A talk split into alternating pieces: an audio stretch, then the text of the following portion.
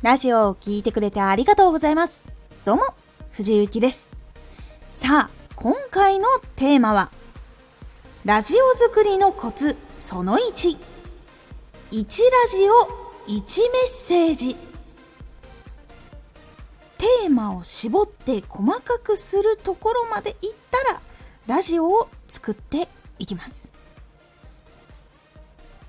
このラジオでは毎日16時、19時、22時に声優だった経験を活かして初心者でも発信上級者になれる情報を発信しています。それでは本編に移っていきましょう。今回はラジオ作りのコツの中でも一つのラジオにつき一つのメッセージを入れることについてお話をしていきます。ラジオを一つ作る時には細かくした内容の中からさらに一つだけ伝える内容を選んでください。例えば発信でラジオを作るというテーマにしたらその中でラジオを作るっていう部分もあるしテーマを決めるっていう部分もあるし発信をするっていう部分というように結構細かく絞っていくといろんなテーマがあることに気がついていきます。それを一色単にギュッてやっちゃうとラジオの作り方はこうこうこうでこうこうこうでそのためにはテーマを決めるやり方があってそれをそうそうそうでこうこうこうでさらにっていう風に全部解説しなきゃいけなくなっちゃうのでラジオが長くなるし聞いている人も休む間もなくどんどん知識がダーって流れてきちゃうので頭って処理しきれなくなっちゃうんですよ。ラジオっていうのは読書みたいに目で文字を読むものでもないし YouTube とかみたいに目で見て動画で理解をするというものでもないので音を聞いて何の言葉を喋ってるのかを認識してそこから内容を理解して処理していくっていうのが脳の中で実はある動きなんですけどそのためちょっと負担が大きいんです。なので大量の情報を一気に流してしまうと処理が追いつかなくなってしまって処理が追いつかなくなると話を聞けなくなってしまう。っていう流れがあるのでそれを防ぐために一つのラジオにつき一つのメッセージを伝える。一つの内容を伝える。ということをお勧めしています。結構いろいろ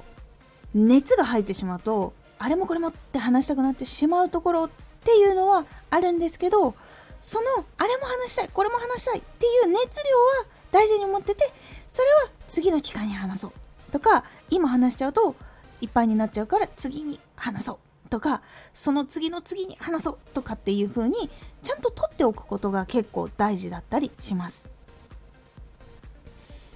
そしてなんで一つのラジオ一メッセージにするのかっていうと一つのラジオで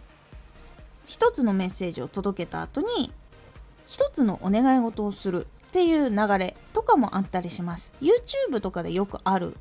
話なんですが動画を本編終わったらよかったら高評価お願いしますとかチャンネル登録よろしくお願いしますっていうのがあると思います。これも実は関係があってそこでいろんなのやってますよっていう宣伝ももちろんする場所でもあるんですけどそこでそれ以外のお願いとかをいっぱいしちゃったりすると逆にいろんなことがありすぎてどれもこれもできないよってなってしまう。っていうのがあるのでお願い事も一つに絞った方が実はそれくらいだったら自分でもできるっていう風になってしてもらいやすいというのがあるので一つのラジオで一つのお願い事をするっていうのが大事というふうに言われています。でも実際にそうです。たくさん頼まれてしまうと何が何だか分かんなくなってしまうのでそれは内容も同じです。あれもこれもってなっちゃうと頭がついていけなくなっちゃってあれ？何の話してたんだっけ？いやこういう話だったのは覚えてるんだけどっていう風になってしまって記憶にも残りにくいし聞きにくくなってしまうというのがあります。聞きにくくなってしまうとリピートしづらいっていうところにつながってしまいますので一つのラジオを作るときは一つの内容そしてお願い事をするときも一つのラジオ一つのお願いにするようにして見てくださいそうすることでシンプルになるので比較的聞いてもらいやすくなるし次のラジオも聞きやすくなるという流れがありますのでラジオを作る時は1ラジオ1メッセージというのを覚えておいてください今回のおすすめラジオ。2本目以降のラジオテーマの選び方。1本目の紹介ラジオを作った後。2本目以降はどういうふうにテーマを選んでいった方がいいのかっていうお話をしております。このラジオでは毎日16時19時22時に声優だった経験を生かして初心者でも発信上級者になれる情報を発信していますのでフォローしてお待ちください毎週2回火曜日と土曜日に藤雪から本気で発信するあなたに送るマッチョなプレミアムラジオを公開しています。有益な内容をしっかり発信するあなただからこそ収益化してほしい。ラジオ活動を中心に新しい広がりにつながっていってほしい。毎週2回火曜日と土曜日。ぜひお聴きください。ツイッターもやってます。ツイッターでは活動している中で気がついたことや役に立ったことをお伝えしています。ぜひこちらもチェックしてみてね。コメントやレター、いつもありがとうございます。では、